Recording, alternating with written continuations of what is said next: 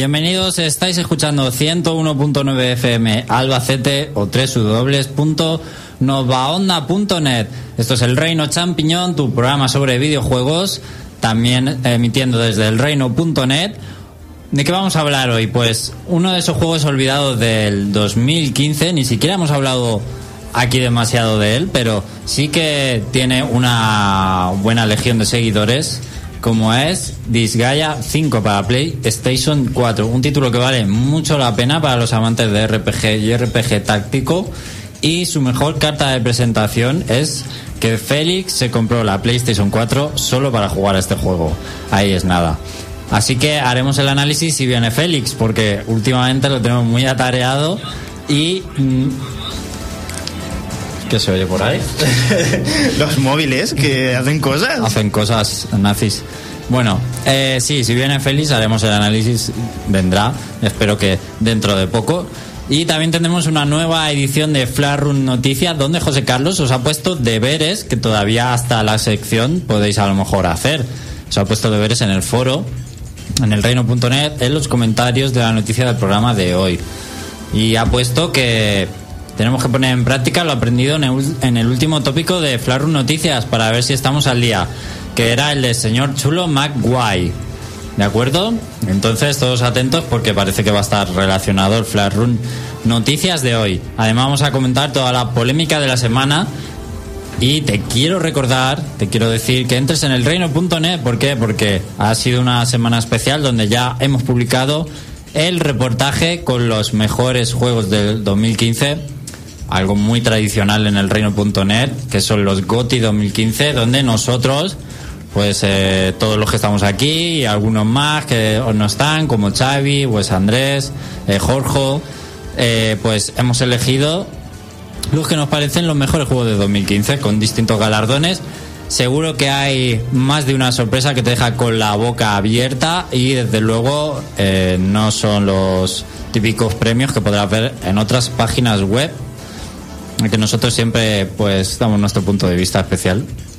En los comentarios de hoy tenemos a Luis el Marlito, que además lo que dice es que quiere destacar que ha salido el reportaje esta semana y que es el segundo GOTI que damos que ha sido analizado en la radio, porque dice que otros GOTIs como The Last of Us, Xenoblade Chronicles y Red Redemption no los analizamos en la radio. Bueno, pues eh, Luis el Marlito es un oyente que está muy al loro. Muy al loro de todo lo que hacemos y no hacemos, ¿eh? Dice, una lástima porque los análisis en la radio siempre son muy entretenidos. Bueno, muchas gracias. Y Diabolic también por aquí, que no conoce de nada, disga ella, así que tiene ganas de saber sobre esta saga y que comentará a tope en directo. Y que cuántos galardones se ha llevado nuestros Goti el Undertale, a ver si lo traducen pronto y así lo pruebo. Pues ahí tienes la, la cuenta en Twitter de Undertale Ace donde este equipo está traduciendo Undertale al español y parece que está bastante avanzado, aunque no se sabe cuándo va a salir todavía. Os, recomendamos estar atentos. Nos vamos a ir ya a las noticias y para todo esto que hemos dicho, pues tenemos aquí hoy a José Carlos, a David, a Pablo y aquí un servidor Alex y cuando llegue Félix. Nos vamos a las noticias.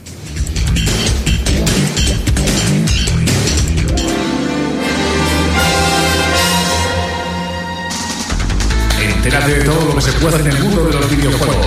El Reino Champiñón te pone a día. Noticias.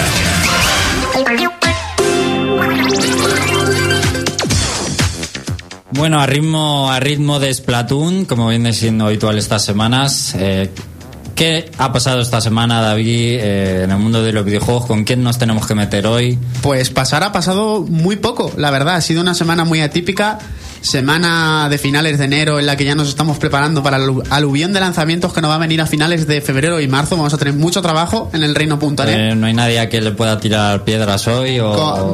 pues básicamente se las vamos a tirar a Nintendo porque es la única que ha movido pieza durante estas semanas. Venga, vamos a ver. Bueno, pues la primera de las noticias y haciendo alusión a la cabecera que tenemos de noticias, voy a empezar a hablar de Zelda Twilight Princess HD que como bien sabemos, pues eh, saldrá el próximo 4 de marzo en las tiendas españolas y va a venir sometido a bastantes cambios, bastantes cambios e incluso os dejo entrever que va a haber un nuevo objeto. y todo.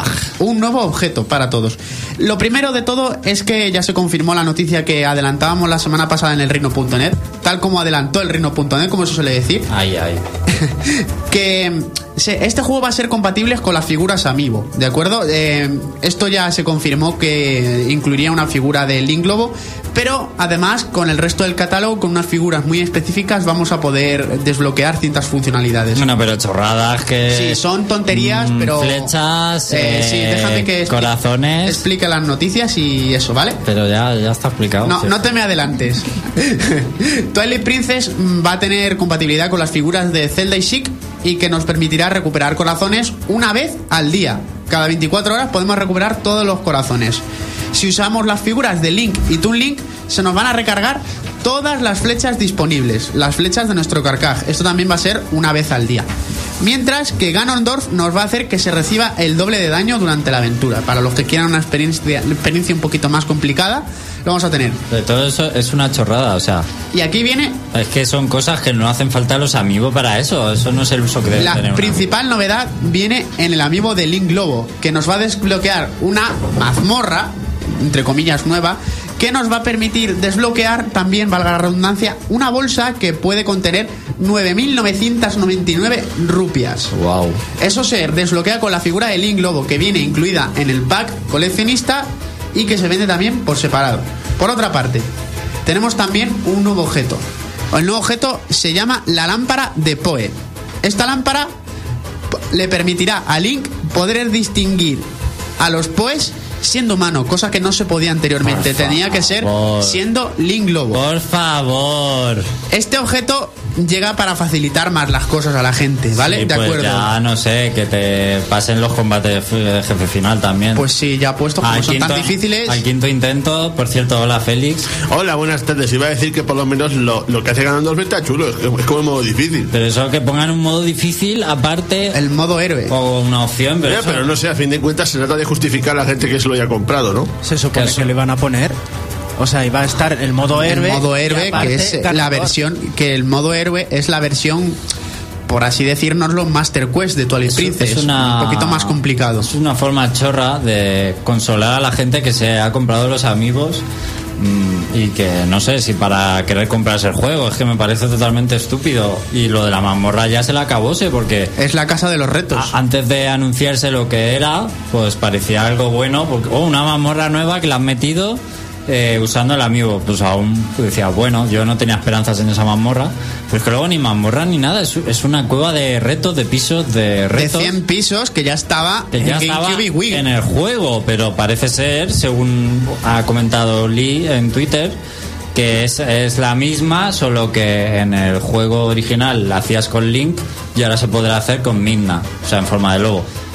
Pero O sea ¿qué, que- qué chorrada es esta? O sea, ¿qué novedades tiene esta versión? Si es que tenían que haber puesto el juego en la consola virtual Y luego lo de Wii, Sí. eh, de Wii U, como han sacado el Xenoblade. el Xenoblade, están sacando varios juegos en la consola virtual de Wii, pues que pongan el Zelda y ya está. Y luego pero lo qué peor- manera más absurda de sacarnos el dinero. Luego lo peor de todo es que es un Zelda que no se ha visto técnicamente mejorado, que es las mejoras son mínimas, mejora mínimas a una adaptación a 16 novenos panorámico y poquita cosa más. Pues no se es- notan ni renders nuevos, no se nota cómo la cara se han mejorado, los movimientos no han mejorado prácticamente nada. Es un juego de Wii que Relleno. la gente todavía se lo puede comprar fácilmente y ponerlo en la, en la Wii U, si tiene la Wii U o en la Wii.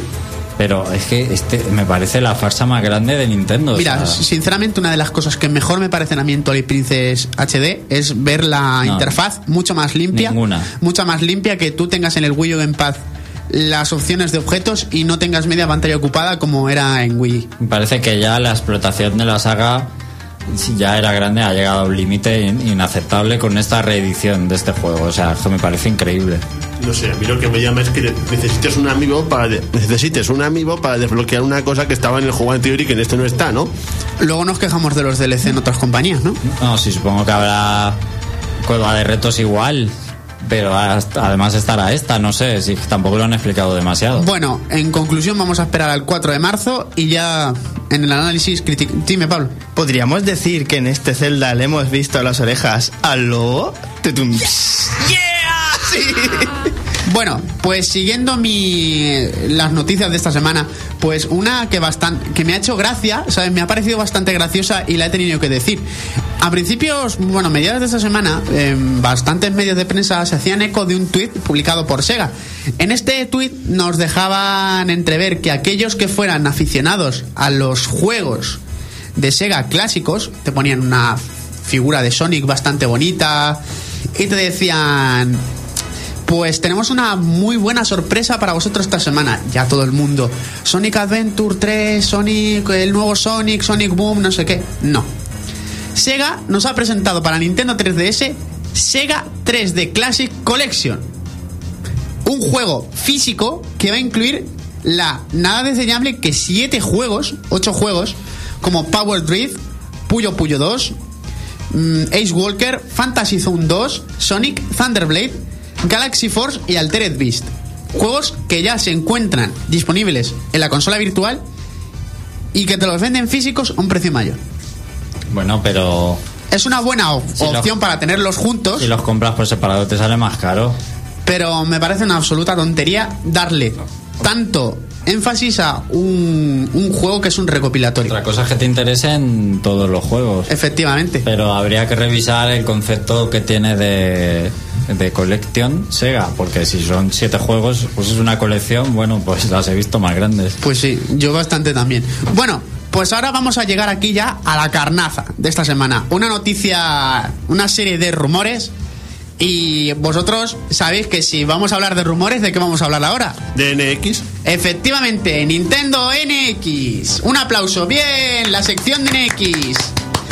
Bueno, pues seguimos con los rumores. Ah, bueno, no, mira, voy a decir una noticia antes, mucho más interesante que NX. Eh, ¿Sabéis que la semana que viene podríamos tener una nueva confirmación de un videojuego para Wii U?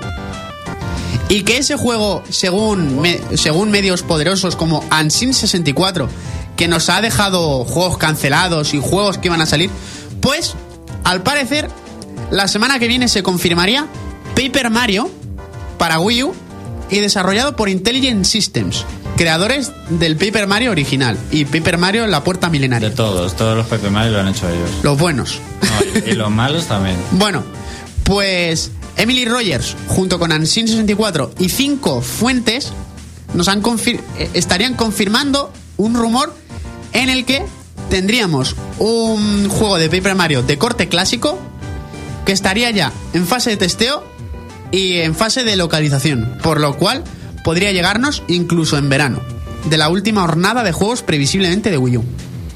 A mí me da miedo que saquen más Paper Mario porque los últimos son una mierda. O sea, prefiero que se estén quietos, la verdad. Esa boca. De hecho, el, el último Paper Mario que han sacado ni siquiera es un Paper- O sea, el, único, el último Paper Mario de GT que han sacado ni siquiera es un Paper Mario. O sea, El único, eso lo digo todo. el último Paper Mario decente, todos lo sabemos que fue La Puerta Milenaria, en GameCube de 2006. Que de todos es el segundo. o sea que Efectivamente, de los hablar. cuatro que existen, el segundo es el mejor de todos. Bueno, pues vamos a entrar a Nintendo NX, ¿de acuerdo? Y una, una consultora japonesa, haciendo un estudio, afirmaría que el concepto estaría dividido en dos plataformas. Una consola portátil, que ahora os leeré las especificaciones porque es acojonante. Llegarían este mes de noviembre de 2016 a un precio de 200 euros. Un precio bastante bueno. Para mí. Para mí me parece una portátil de nueva generación por 200 euros un precio razonablemente bueno. Y una consola de sobremesa que llegaría en 2017. Estas dos plataformas formarían parte del concepto NX, aunque se llamarían con un nombre distinto. Coexistirían y además tomarían caminos diferentes. Por lo tanto, tendríamos una consola portátil con su catálogo propio, una consola de sobremesa con su catálogo propio, pero que coexistirían y podría- podrían combinarse para hacer algo, Mm, ya sea comprar en crossbuy, eh, compartir datos, poder jugar lo mismo y transferir los datos. Esta consola de plataforma llegaría a una potencia de 60 frames por segundo. Y incluso podría alcanzar los 90 frames por segundo.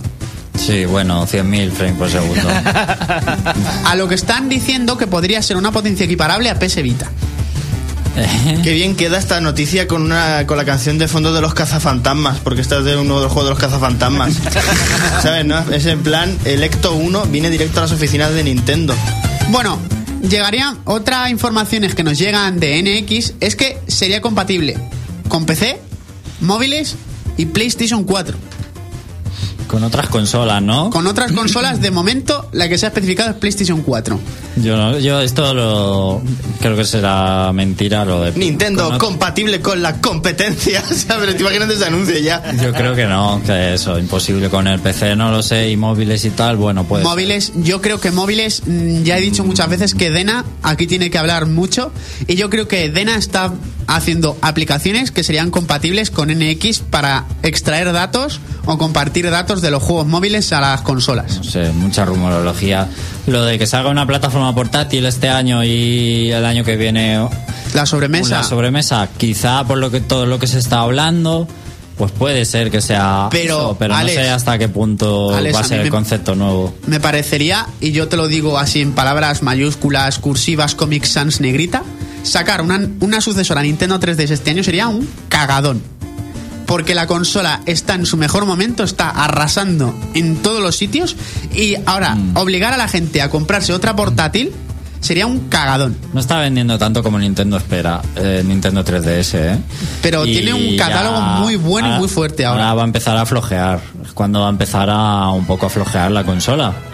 Pero me parece demasiado pronto para sacarlo.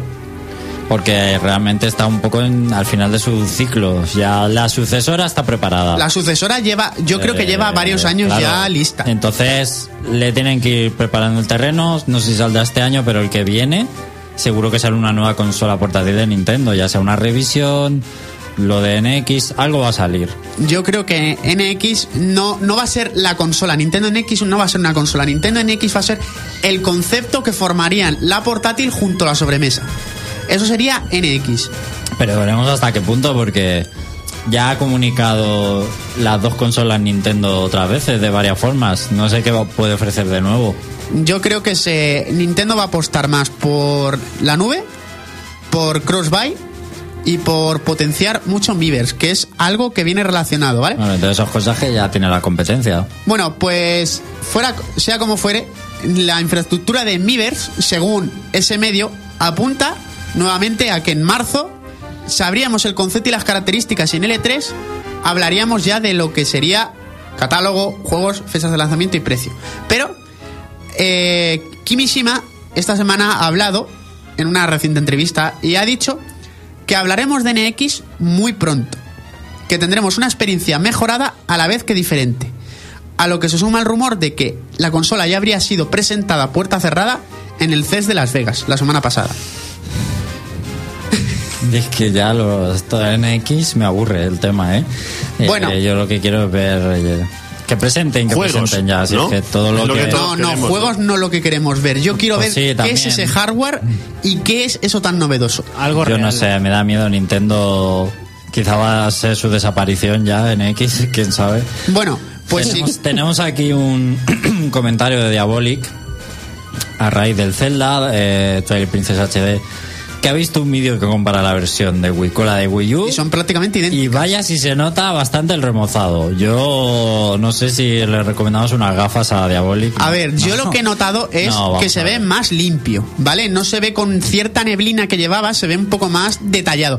Pero eso no es una excusa para lanzar una versión de sobremesa de 65 euros. O, sea, o 40 y pico. Pues eso se verá más limpio, más HD, más Claro, su- más pulido. Su resolución y las texturas mejor. Pero en fin, dice que no lo jugó en su día, así que lo espera con ganas. Bueno, Eso es una muy buena opción, es- eso sí. Yo casi te recomiendo más que te compres la versión de Wii U, que te va a salir más barato. Y es que yo veo que los cambios no merecen la pena, sobre todo si el juego sale a más de 40 euros. Le has recomendado la versión de Wii U. De- eh, pues la de Wii, la de Wii, perdón. Te recomendaría la de GameCube. traiciona al inconsciente. Pero la de GameCube te va a costar mu- mucho más dinero encontrarlo, sin duda. Bueno, pues dejando ahora el consultorio del reino, vamos a hablar de la de una supuesta encuesta que ha lanzado una tienda, una cadena de tiendas alemanas, que según ellos serían unas características que llevaría Nintendo NX. Vamos a empezar a reírnos, ¿vale? La consola tendría una capacidad de un terabyte de disco duro interno. Bien. Posibilidad de extender la memoria con un disco duro externo USB, pendrive o lo que quieras. Compatibilidad retro vía descarga, por lo cual estaríamos diciendo que tendría una consola virtual o, como en PlayStation 4 o Xbox One, tendríamos que pagar para jugar juegos anteriores. Multijugador sería gratis, pero también tendríamos la posibilidad de a través de Nintendo Network pagar por una suscripción mensual de 10 euros o anual de 50 para entrar a un catálogo de 150 juegos que compondrían retro e independiente vía streaming. Uso de Mis y Miiverse. Esto se potenciaría, según ellos. Los juegos podrían ser comprados online, al igual que películas y series. Alquilar y jugar juegos online sería otra de las, de las características. Esta em, característica sí que estaría más o menos confirmada y es su sistema de logros y recompensas. Todo esto sería a través de Miiverse y nos permitiría compartir ese momento en el que se ha desbloqueado el logro o simplemente eh, un vídeo de unos segundos para poder ver cómo se ha conseguido. La consola NX de sobremesa soportaría una resolución de 4K, que es lo, prácticamente lo máximo, y una resolución de 60 frames por segundo, algo que ya hace Wii U, 60 frames por segundo. Y A menos resolución. se habría, sí, a menos resolución obviamente, es una 1920 por 1024 me parece lo que llega ahora. Y nos hablan de que la caja incluiría consola, mando, puerto, eh, cable HDMI y sensor bar. Que eso es lo que me descoloca. Supongo que sería para aprovechar el hardware de Wii, como los mandos de Wii U, la Wii Balance Board e incluso pues mando de Wii U Gamepad. Y aquí han acabado las noticias con bastante polémica por lo que veo. Mucho rollo de NX nos espera hasta algún anuncio oficial de Nintendo, que parece que todavía va a quedar un poco. Vamos con la encuesta en Twitter eh, de hoy durante el programa en directo que podéis contestar durante 24 horas. ¿Qué piensas de Zelda Twilight Princess HD? ¿Roto? ¿Mejorado? Eh, me cuentan que es una coña de los Simpsons. Claro, hombre, ¿vale? es- está, el, Zelda, el Zelda se dice, ¿está roto o mejorado? ¿eh? Exacto. Pero hay dos opciones adicionales, que es para qué quieres saber eso, y el amiibo es nuevo. Así que ahí va lanzada la encuesta en Twitter. Y antes de irnos al análisis de Disgaea 5 para PlayStation 4 por parte de Félix, ¿qué vamos a escuchar, José Carlos? Te va a gustar. El opening de Steins Gate. Eh, claro que me encanta. Un gran anime que os recomiendo y un descansito y volvemos enseguida, no vayáis.「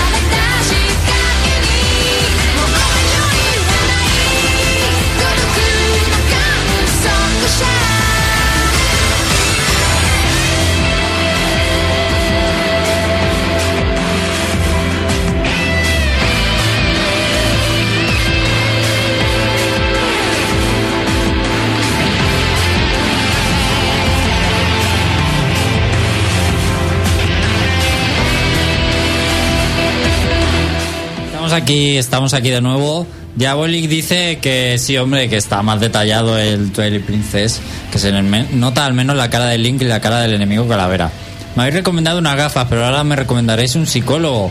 El, ju- el juego lo tengo para Wii y GameCube físico, pero nunca he encontrado un momento para empezarlo. Quizá pues por pereza de enchufar la Wii o porque salen muchas cosas a las que me ha apetecido jugar antes. Por favor, tienes un problema. No será en esta generación Entonces- de lo que llevamos. No te lo compre, no hagas síndrome de Diógenes, que hay mucho por ahí. Pero de verdad, si lo tienes ya para Wii GameCube, no sé si es por el amiibo que es nuevo. Perdona, Alex, pero yo no quiero ofender a nadie, pero el síndrome de Diógenes es en Steam. Ahí sí que hay Y síndrome de también en Diógenes. físico hay mucho. Empezó, empezó antes que Steam, ya había, ¿eh? Que Steam no es el, el mesías de los videojuegos.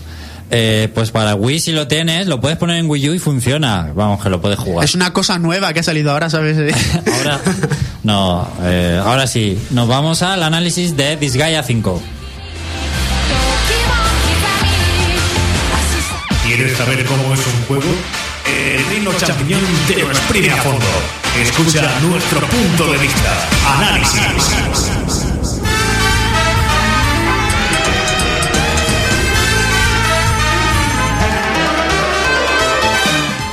Bueno, vamos con este análisis. Félix ya he dicho que la mejor carta de presentación para este juego es que tú te compraste la PlayStation 4 a propósito para jugarlo. Efectivamente. Bueno, por eso y por, y por el Until Down, pero este más. Y bueno, ¿empiezo ya? pues nada. pues, tú cuando, nada- cuando tú quieras. Tú lo veas, es tu No sé, por si queréis, Pues si queréis, nos- queréis- espera, espera. Cinco minutos en silencio y ya empiezas. por si queréis hacer alguna declaración de algo. No, algún chiste no. ¿Es recomendable para los que se inician en Disgaea? Es el más recomendable de todo para los que se inician en el Disgaea. Es que es la pregunta obligada en cada análisis. Vale, entonces me parece correcto. Para empezar, una, una pequeña pregunta. ¿Alguien ha jugado algún Disgaea? El 3 nosotros, José, ¿no? O el 2. yo un poco, el de la Play 2. El, do- el 2 o el 3, no me acuerdo cuál jugamos. Yo los print en la PSP. Entonces no os pillará de nuevas todo lo que diga. Y además es de Nice América, una compañía que le encanta a Jorge. Sí. No me digas. Sí, está, le encanta poner sus notas de prensa. Ah, ¿ese sentido irónico? No, no, no, no, que le gusta, le gusta. Ah, vale. Bueno, pues nada, voy a empezar aquí con mi GOTI particular desde el- del, del 2015, nada menos. Y vamos, y vamos a comenzar diciendo que mm, una de las principales particularidades de los, de, de los Disgaea es que sus historias en general son extremadamente absurdas. Y esto, al igual que muchas otras cosas, ha cambiado en esta quinta parte. Bueno, para que veáis un poco la, absurdez de otros Disgaea, el protagonista del 4 es un vampiro que juró no volver a sangre en su vida y en su lugar come sardinas que le aportan, que le aportan lo mismo. Y bueno, ya, ya, ya met- metiéndonos, metiéndonos en el meollo, a grandes rasgos, en este, en este, en este Disgaea 5 nos encontraremos con, con un panorama bastante desolador en el sentido de que el villano de este juego, bueno, vamos a empezar con, con un, con, un poquito de background. La, la principal, el principal elemento de, de- de los Disgaea es que tiene lugar en dos mundos distintos, el inframundo y el cielo. Pues en general la, la acción de los, de los Disgaea tiene lugar en, en el inframundo. Y para y en, en- esta ocasión nos encontramos con un villano que se está dedicando pues a destruir inframundos que se llama Void Dark. Y nos encontramos con un grupo protagonista que se compone de, bueno, cada cada inframundo tiene un señor oscuro y básicamente el, el grupo protagonista se compone de señores oscuros cuyos inframundos han sido destruidos a, a manos de este personaje. ¿Y que, hay que destacar en este sentido? Que el argumento es bastante más serio de, de lo habitual, pero sin perder la frescura. De hecho, los personajes siguen siendo igual estrambóticos que de costumbre. Aunque bueno, nuestro protagonista, Kilia, es bastante más serio y- y para mi gusto bastante más oso de lo normal. En, en ese sentido, echo un poquito de menos la, la chispa de otros, pero bueno, como he dicho, se mantiene un poco sentido humor y en ese sentido está bien. Pero ¿Crees que, porque aunque es Disgaea 5, creo que es el sexto título realmente Sí, saga? es el sexto porque hay por ahí un, un título entre medias que es el Disgaea Dimensions. ¿Y crees que ya la historia la están estirando un poco como un chicle? Es que lo que han hecho en este es hacerla más seria. Como ya parece ser que la gente se ha cansado un poco de tantas paridas, pues están queriendo hacerlo como un poquito más épica.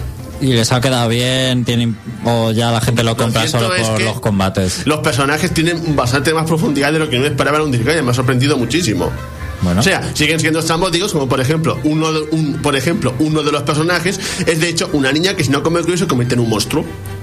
Y luego otro de los protagonistas es, o es un señor oscuro de estos cuyo inframundo fue destruido mientras el tío se estaba echando una siesta. ¿Y qué come? Si no come, ¿qué? Si no come curry se convierte en un monstruo, Curry. un- en, en- en un monstruo asesino. Le va el picante entonces. Sí, eso mismo. Y además es una conejita. Y bueno, ya, ya, metiéndonos un poco en el, en el, en el meollo de, de la cuestión, la jugabilidad es similar a otros Disgaea, pero ¿qué pasa aquí? Pues que se ha cogido lo mejor de cada Disgaea y se ha puesto en este. Puedo decir sin temor a equívocos que este es prácticamente el Disgaea definitivo. Coge todo lo bueno, quita todo lo malo y se, y se puede decir que es el mejor Disgaea para, para cualquier persona que se inicie en la saga. Pero, ¿todo lo bueno a tu juicio o todo lo bueno de la comunidad de jugadores? No, todo lo bueno en general. En general. Porque es que una de las cosas que, que tiene Disgaea es que los primeros juegos son extremadamente farragosos, muy, muy, muy complicados de jugar. Son para que le tienes que dedicar tiempo, subir de niveles, dominar mecánicas, y que además en los primeros lo, han- lo han hecho en comparación con este fatal, porque, porque ni siquiera es intuitivo ni nada. Que me puede tirar horas hablando de cómo se juegan los primeros Disgaea. Por este eso se ha simplificado todo. Pero así, lo, lo esencial del juego, lo esencial de la saga en general es que, bueno, supongo que sabréis, es un juego de estrategia por turnos, por cuadritos, tipo Fire Emblem. Solo que yo diría que, yo diría que bastante más profundo en muchos sentidos. Y bueno, tienes, tienes un grupo protagonista, pero al revés que que en otros juegos del estilo, las unidades te las haces tú mismo. Hay un, hay un grupo gigantesco, gigantesco de, clases que se van desbloqueando conforme, conforme avanzas y haces cosas. Y eso te puedes, te puedes crear un grupo de lo más variopinto. Luego, además, cada clase tiene, tiene sus debilidades y sus resistencias. Y esto es una de las principales novedades de este Disgaea 5. Y es el hecho de que en, an- en anteriores Disgaea, las unidades eran solamente débiles a la magia. Pues en este, además de la magia, también son débiles a las armas, al igual que en el Triángulo de las Armas de Fire Emblem. Lo que pasa es que cada unidad es única.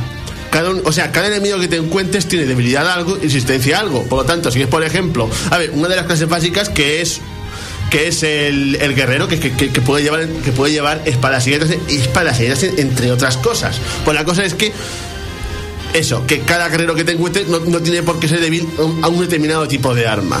Que no es como en Fire Emblem los Pegasos, que siempre son débiles a las flechas, por ejemplo. Aquí te puedes encontrar dos de la misma clase que son débiles a distintas cosas. Por eso que no puedes ir a lo loco. Y bueno, como ya he dicho, la- las unidades te las vas creando y vamos con una de las principales novedades que más me ha gustado de este juego. En cualquier Disgaea anterior, para reclutar unidades nuevas, primero tenías que hacer una serie de requisitos. Y luego, una vez los cumplías, tenías que ir a la asamblea. Ah, ah, José, pensaba que ibas a decir algo. Bueno, luego tienes que ir a la asamblea. ¿Qué es esta asamblea? Pues es básicamente el, Senado del inframundo, donde tienes que pasar leyes. Entre otras cosas, esas leyes son para crear personajes. Pues en este juego, es, esto se ha terminado. Bueno, y además las unidades las tenías que crear con maná, que el maná era como puntos que recibías, que recibías al matar enemigos. Pues en, pues en este juego, esto se ha acabado. Las unidades las pagas con dinero del juego. O sea, con, con la moneda del juego. Y no solo eso. En, en- en cualquier Disgaea, cuando creabas una unidad, aparecía desde el nivel 1. Pero en este, si pagas más dinero, más niveles gana. A cuanto, a cuanto más dinero, a cuanto más dinero das, más niveles gana. Por lo que puedes conseguir perfectamente una unidad, por ejemplo, de nivel 50 desde principios, si tienes mucho dinero. Es eso, es mucho, mucho, mucho, mucho más simplificado. De hecho, es un juego que se ha vuelto más casual y, sigue un poquito la estela de, de, de Dimensions. Y no es demasiado abusar eso del dinero. Hombre, la cosa es Puedes dopar mucho, ¿no? Con eso. que la cosa es que según lo digamos lo fuerte que sea lo, lo fuerte que sea la unidad tienes que tienes que pagar más dinero Ya. que, que al principio cuando empiezas a crear unidades a lo mejor tiene que ser 300 400 y a lo mejor puedes hacer una de nivel 10 pero eso está muy bien porque una de las cosas que menos me gustaba de otros Disgaea es que cuando creabas un- una unidad nueva pues tenías que desde el nivel 1 y es en plan tienes ahí un montón de tíos de nivel 50 y tienes uno de nivel 1 y tienes que subirle nivel Que es una manera un poco más rápida de ponerlo al día, digamos. a- Sí. Al nivel de tus otras unidades. Y, y también otra cosa muy buena es que bueno, cada clase de personas, o sea, cada tip, cada unidad tiene clases y va adquiriendo clases nuevas co- conforme va subiendo de nivel. En, otros juegos, cuando un personaje alcanzaba una unidad, o sea, al- cuando una unidad de personaje alcanzaba una nueva clase, lo que tenías que hacer era hacer la reencarnación. Que eso fue una cosa que metieron en el 2, que básicamente cogías un personaje y se reencarnaba en nivel 1. Pues, pues en este, cuando un personaje alcanza una clase nueva, automáticamente se convierte en esa clase nueva. Con, con, todo, con todos los bonus de fuerza y demás que tuviera esa clase nueva. Y aquí cuando mueren las unidades, ¿qué pasa? Porque la puedes suscitar luego en, el, en, en- en la, en la zona central. No es como Fire Emblem. No, y de hecho van a morir mucho. Porque el juego es bastante complicado en general. Es un juego donde tienes que donde tienes que subir donde tienes que subir bastante de nivel, tienes que plantearte las estrategias porque si vas a, porque si vas a lo loco, especialmente si te encuentras con enemigos que, con habilidades que afectan a varios cuadraditos te van a morir como chinches. ¿Y tienes el lector de dificultad? No. Pero dices que es más, casu- más casual Digo que que otros. es más casual porque es más accesible. La clave es accesibilidad. Pero sigue siendo difícil. sigue siendo difícil. Yo diría que como ahora puedes dopar más las unidades, es incluso más difícil. O sea, que es más difícil, pero no. Pero, pero- pero- pero no, pero no por una mala razón, por así decirlo. No pierdes tiempo en dedicarle a la subida de nivel, sino que puedes ir más a saco a hacer las misiones. Eso es.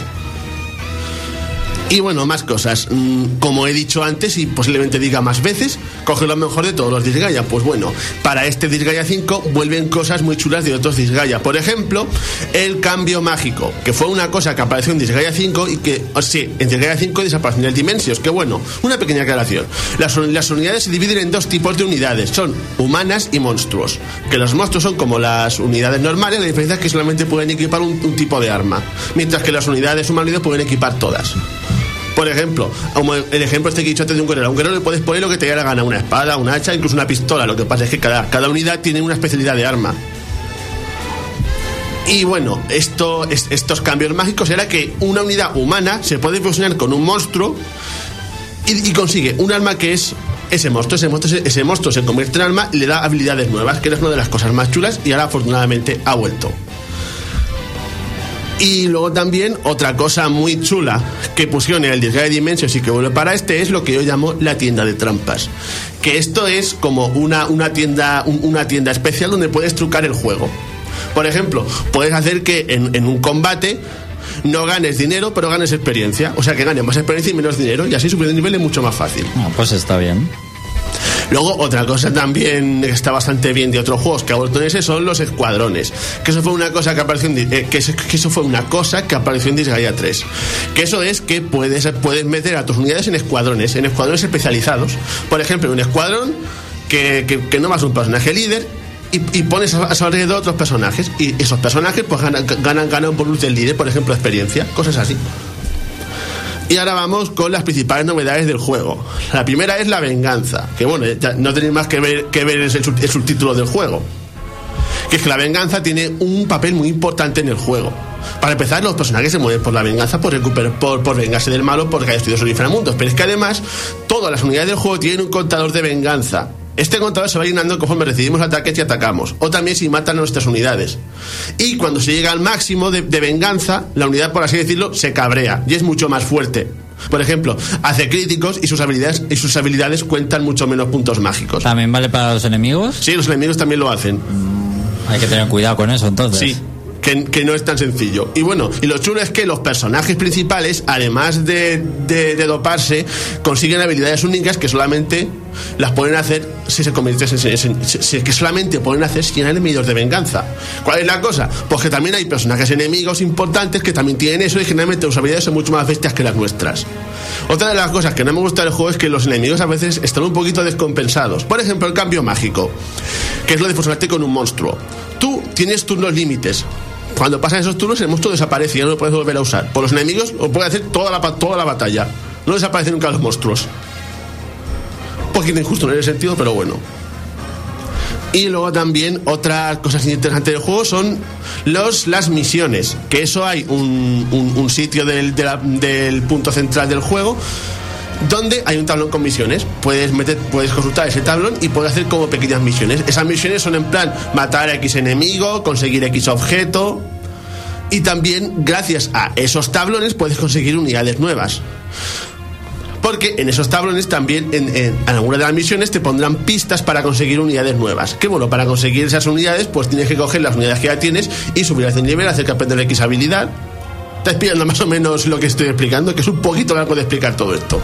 Sí, pero parece un juego con muchas posibilidades Ahí está la cosa. y muy profundo. Es para los que Es un juego de jugar mucho. les guste los RPG tácticos como Fire Emblem, pero personalizar todo mucho más y más complicado. Yo tengo una pregunta. ¿El juego está traducido al castellano esta vez? No, La primera. no hay ninguna traducción, nunca se ha traducido. Pero bueno, Pero veo que trae voces en inglés y japonés. Eso sí, está, está bien, bien. Aunque sí que lleva textos en francés. O sea, nuestros amigos de Francia sí que lo tienen traducido. Y puede que en alemán también, eso no lo he visto. Porque, por cierto, se ha traído Félix la edición del juego, que supongo que solo la venden en esta edición, ¿no? O la venden en normal también. Pues no lo sé, yo es que me lo pillé de Amazon. Yo es que no lo he visto, yo no lo he visto en tiendas. Yo creo que es el típico juego que solo venden en esta edición especial, si no me equivoco. Eh, pero bueno, por, por lo menos es, se puede descargar. Y es, sí, y está chula, incluso tiene carátula reversible, trae la banda sonora, un libro de arte, o sea que está bien. ¿Por cuánto se puede adquirir este juego, más o menos? Yo se me lo vi por 48 por O sea que no es de los más caros de la consola No, no, tampoco. No que creo. básicamente te cuesta lo que te cuesta una unidad normal, solo que trae esos, esos pequeños bonus. Sí, porque el distribuidor supongo que será Banda en Anco. También suelen tener unos precios bastante ajustados para lo que es los JRPG. Y bueno, así, otra novedad interesante es que hay un montón de clases nuevas, tanto en humanoides como en monstruos. Hecho para mi gusto, es el Disgaea que introduce las clases más chulas y originales de todas. En cuanto a los humanoides, voy a destacar especialmente tres. Una es el luchador, que es básicamente un, un luchador mexicano cuya habilidad consiste en que puede lanzar a, a otras unidades y a la vez moverse. Que bueno, eso de lanzar es que en todos los Disgaea puedes coger a tus unidades y, lanzar- y lanzarlas por, por ahí. Y la cosa es que este personaje puede lanzar y luego moverse, mientras que en otros juegos, cuando, cuando lanzas algo, no puedes moverte. Luego también tenemos otro muy chulo, que es la sabia, que es eso, una, un- una hechicera super dopada, que es dificilísimo de desbloquear que es de los que más requerimientos tiene, pero que casi todos sus ataques afectan a todo el campo, o sea, digo, a todos los enemigos del mapa. Entonces, entiendo que el, el punto débil del juego respecto a, lo- a otro, a lo mejor Fire Emblem, es que como tú creas las unidades, los únicos que tienen carisma y personalidad son los personajes principales. El resto de unidades, digamos que no son. No, pero la cosa es, sí. es que le acabas cogiendo más cariño a las unidades anónimas que creas que a los personajes del juego. Pero los anónimos no hablan ni tienen A ver, personalidad. no hablan, pero puedes personalizarlos. Le puedes poner varios colores y además puedes modificar su personalidad. Y es que, bueno, cuando salen los personajes estos, por ejemplo, cuando luchan dicen una cosa, cuando salen dicen otra cosa, pues puedes elegir un poco lo que dices según su personalidad. Sí, que como lo has hecho tú, le coges cariño. Sí, eso es. Bueno, también está bien. Bueno, y también mi unidad favorita, que es la criada. Que es básicamente una criada zombie cuya, cuya particularidad consiste en que puede usar objetos y luego moverse. Y mola muchísimo porque es de esa clase que parecen una gilipollez, pero luego si te muestras en entrar y tal, es de las más bestias del juego, porque además tiene otra habilidad con la que puede dar un turno extra a otro personaje. En el nuevo Fire Emblem también hay criada. ¿Así? Sí. ¿Criadas? Sí, sí. Pero, así, pero así en plan con el delantal y todo. ¿Con? Con el delantal y todo. Sí, eh, típica criada Joder, japonesa, chulo. sí. Para mí que se comen un poco ambos, ¿eh? No, pues puede ser. Bueno, luego también otra novedad así pequeña pero, pero, interesante argumentalmente hablando es que en este juego, al igual que en los Tales, por primera vez en la saga hay conversaciones de estas, sketches entre los personajes que siempre, bueno, que hay una zona central y allí puedes ver a todos los personajes y puedes tener como pequeñas conversaciones con los personajes. Y bueno, ya voy terminando contando lo más interesante que es la duración. El juego tiene 16 capítulos. Es el Disgaea más largo hasta la fecha. Hasta ahora, como mucho, han tenido 10. Te puedes tirar horas y horas y horas y horas. Yo, de hecho, lo conseguí en octubre y me, y me lo pasé ante, anteayer. Porque las batallas también pueden durar bastante. Y bueno, así ya no, ya no me quedaría así mucho más que decir, solamente que eso. Si no os habéis iniciado en la saga, este es el mejor de todos porque es el más accesible. O sea, no es el más fácil, pero sí el más accesible. De hecho, el más fácil de todos es el de Gaia 3, pero jugablemente es una puta mierda. Va. ¡Hala! Cuidado con la boca. ¿Y qué nota le darías a- al juego? Pues yo como fan, bueno, entre, entre la nota de fan y la nota así más realista le daría un 8 y medio. Bueno, está bien. La verdad es que tiene buena pinta este Disgaea. Supongo que para los que le gustan los RPG tácticos es recomendable, ¿no? Es interesante. Y la cosa es que, aunque parezca un poco faragoso por todo lo que he explicado, no es tan difícil de, de controlar. Ya. Para vosotros, cositas. También estar en inglés supongo que frena a es es, algunas es la personas. queja, sí. Pero bueno, pues hasta aquí el análisis de un recomendable del año pasado que pasó un poco desapercibido, pero aquí te lo recomendamos. Y ahora nos vamos a Flarun Noticias.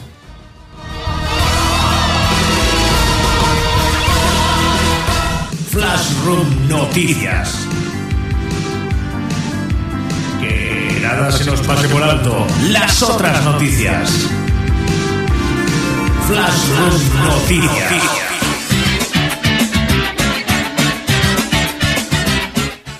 Comencemos con Flash Noticias, queridos amigos. En primer lugar, niños, ¿habéis traído los deberes? Mm, eh, sí. Yo he encontrado una personaje que se llama Rebecca Chambers. Negativo, voy a apuntar aquí un negativo. David Cabezas, 23 de enero, negativo. Muy mal, David. Rebeca Chambers. Estoy detrás de un cristal protector. No puedes utilizar objetos arrojadizos contra mí. Está blindado. Así deberían estar los profesores, ¿eh? Pues no te creas, ¿eh? tendrías bastante razón. Vamos a ver, niños. ¿Cuándo no he tenido yo razón? A ver, chicos, os dejo tiempo, mira que soy bueno, como buen profesor, os dejo tiempo para pensar en, para que improviséis algo de los deberes que os he encargado de eh, hacer un señor chulo McGuay, ¿vale? ¿De acuerdo? Para que saquéis un señor chulo McGuay vosotros cada uno. Mientras tanto, voy a ir contándoos las noticias de esta semana, las otras noticias de los videojuegos de esta semana.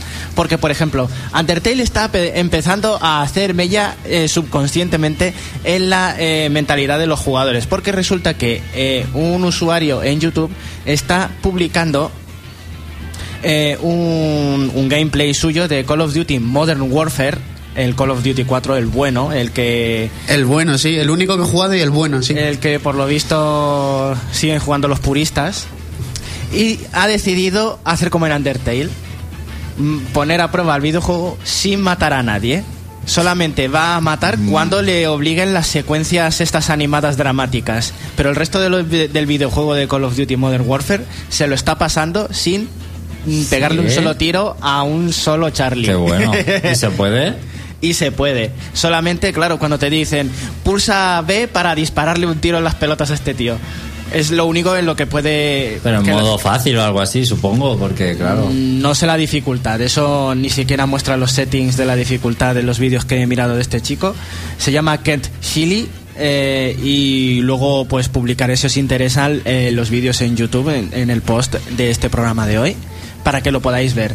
Y ya os digo que es bastante gracioso ver cómo juega en plan yo te cubro las espaldas porque como sabéis que en muchos niveles vas acompañado de un escuadrón o vas en pareja con, eh, con alguien más en una misión de sigilo. Bueno, pues se encarga de todo el otro Sí, y sí. está haciendo el trabajo sucio. Se va escondiendo y esas cosas, a lo mejor. ¿Qué es lo que están diciendo? Eh, en los comentarios de los vídeos dicen, esta manera de jugar a Call of Duty, ¿qué es más propia? ¿De los franceses porque son cobardes o de los americanos porque están dejando que hagan el trabajo sucio los demás y se cubren de gloria al final del videojuego? Ah, buena duda, ¿eh? Y se ha creado una flame war de, de proporciones épicas en uno de los vídeos. También merece la pena por eso. Pasamos a otra. Eh, resulta que Star Wars Battlefront, eh, un videojuego que es un pasote de espectacularidad, pero que digamos que para jugar, bueno, pues está gracioso las primeras veces y ya te Luego te cansas. Luego te vas A cansando. no ser que pases por caja, ¿no? Eh, Es que no tenía que haber sido completamente online en su juego, ¿eh? Tenía que haber dado más opciones. Pero si, si tiene modo modo de partida local, pero el modo de partida local es... Ya, Ya pero está. ofrecerte una historia, unos capítulos, una excusa para jugar en local. Yo pierdo la fe en, la- en los videojuegos cuando veo que este juego es el tercero más vendido de diciembre y cosas de esas. ¿Cuál? El Star, Star Wars, Wars. Battlefront. Ah. Bueno, pues Pues que resulta, no me extraña. pues resulta que ha salido, eh, se ha filtrado una mm, el Star Wars Battlefront 3, que era el proyecto original de este Star Wars Battlefront, que iba a ser la continuación directa del Star Wars 2 que salió en PC. Y resulta que un, el usuario de Reddit, porque esto se ha filtrado en Reddit, aunque ya se ha borrado el post por los moderadores, porque fomentaba la piratería, que ese es otro tema a tratar. ¿Es piratería si este videojuego nunca ha salido a la luz? No, es una filtración de algo que no ha, sali- ha salido lanzado. Bueno, pues según eso, es piratería porque siguen siendo dueños del proyecto, aunque no se haya publicado. Claro, la propiedad intelectual. La propiedad intelectual sigue siendo suya y no la puedes robar. Ah, claro. Bueno, pues aparte de este debate, resulta que te dicen, solo necesitas un kit de desarrollo de Xbox 360 para probar esta versión filtrada de Star Wars Battlefront 3, algo que todos tenemos a mano y de lo que podemos disfrutar muy Existe una cosa que se llama Reset Glitch y me voy a callar aquí. Eh, sí, sí, por favor, cállate. Que se puede poner en modo debug, la consola. Bueno, pues el, el vídeo, el juego es súper cutre porque no tiene nada en realidad, pero eh, es que lo que más gracia ha hecho a los usuarios, que es por lo que se ha eh, difundido esto bastante, es por el usuario. Porque es, es un mote que le han puesto en 4chan para poder identificarse en Reddit, que es protofagot. y entonces eh, se ha extendido por eso. Dicen, es protofagot. ¡Ah! La gente, es que Reddit y 4chan son lo peor. Sí, sí, la se, se quedan con cualquier mínimo detalle. Y bueno, ya mm, un- una cosita que os va a encantar. Eh, estábamos hablando hace un rato sobre eh, lo que es la NX, lo que podría ser. Bueno, ¿para qué queréis una NX cuando podéis tener una Game Boy Macro? Una Game Boy Macro. A, a lo grande. Si estáis, si estáis aburridos de vuestra Game Boy Micro, Panorámica. bueno, pues resulta que si te has hartado de tu Nintendo DS vieja, le puedes mandar a, a un tío, Anthony Thomas, que es un modder, que te va a quitar la pantalla de arriba, te la va a lijar, te la va a pintar y te va a hacer una Game Boy Advance retroiluminada más grande con mejor resolución utilizando los botones de abajo de la parte de abajo de la Nintendo DS. Claro, lógicamente le tienes que mandar una Nintendo DS que tenga la ranura de Game Boy Advance para insertarle los juegos de Game Boy Y Advance. jugando so- con la pantalla táctil, jugando. Exactamente, con la pantalla táctil. Y tienes la Game Boy Macro, como él le llama. Ah, güey, pues está bien. En sí, Face- pero se te queda un poquitín más pequeña la pantalla. Mm, no es más grande la pantalla que la de la Game Boy Advance. Pero no es panorámica, es cuadrada, la táctil de, de ese normal. ¿Y la Game Boy Advance qué resolución tenía? ¿Qué formato tenía? La Game Boy Advance es para Game Boy Advance. Game Boy Pero era un poquitín más grande la de Game Boy Advance. Que no, que es más grande la resolución de la de la Nintendo DS. Bueno. Bueno, bueno, pues nada, nos Luego- vamos a luego tener que ir a comparamos. Wikipedia y ya vamos a mirar los números de Game Boy Advance. Bueno, a lo que voy. Hay una página de Facebook, solamente tenéis que escribir en el buscador Game Boy Macro y os sale para poder encargarle a este tío si queréis una Game Boy Macro. ¿Cuánto cuesta? Eso ya no lo sé. Eso ya no lo sé. Pero como es mano de obra y todo Claro, es eso, que ese pues- hombre cobrará la, lo que te haga, ¿no? Te- te- tienes que enviar la consola y luego pagarle. ¿Pero la funcionalidad de Nintendo DS desaparece? Mm, sup- No sabemos. supongo que no desaparece porque no modifica el firmware. Simplemente te quita la pantalla de arriba y te lo deja bonito. Así Vale, que vale. yo asumo Hay que verlo, hay que verlo. Así que yo asumo que simplemente te deja con la mitad de una Nintendo DS sin que quede fea. Muy bien. Ahora, vamos a los deberes. Vamos a regresar con señor Chulo Maguay porque yo tengo unos nombres reservados, pero quiero oír los vuestros. Señor Chulo Maguay. A ver, lo que pasa es que luego me dices que no, pero a ver, A ver. nombres de gente que sería guay, por ejemplo, en King of Fighter, Johnny Cage, Sí, sí señor, sí, sí. o por sí. ejemplo en, en Mortal Kombat, Sub-Zero, alguien, alguien que es tan frío nombre como el... molón. Eh, Nombre tiene que molón. ser Nombre molón, señor Chulo Maguay. Ah, es pues un mira, nombre molón. uno mítico. A ver. TJ Combo. Alguien se llama Combo. O sea, es en plan, no es una hostia. hay Y es un boxeador además que lleva una ametralladora. Es que eso es. Ese es TJ Combo, ¿ves? Yo ya he probado, José. Oye, pues. Sí, tú has aprobado. ¿Me dan los dieces? Tú tienes dieces. ¡Ay, mis 10! ¡Qué Tú bien! tienes dieces. Bien. A ver, más, más, más, rápido, que nos tenemos que ir. ABA. Bi- uf, ya, mm, no, no, no, mal, muy mal, muy mal. Siguiente, a ver. Eh, Félix, en Disgaea 5 tiene que haber un, se- un señor chulo Maguay. Bueno, a ver, ¿cómo se llamaba esto? que lo tengo en la punta de lengua, si precisamente iba a decir ese, pero, pero así. A ver. Joder.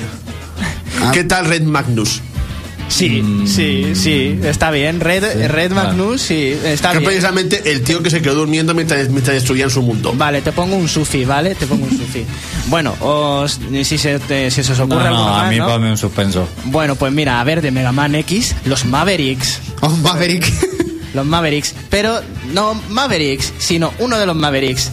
¿Os acordáis del oso de Mega Man X creo que era tres, ¿no? El, el, que, el oso. Se me acaba de ocurrir uno. Grizzly, Grizzly, Grizzly Slash. Slash. El Grizzly en Slash. Street Fighter. Es que Ah, Street muchos Fighter, nombres el chulos. fuerte. Ahí, claro que sí, hay muchos nombres. el fuerte, El vale. fuerte Street Fighter. un Sufi, venga. Spark Bien. Mandrill.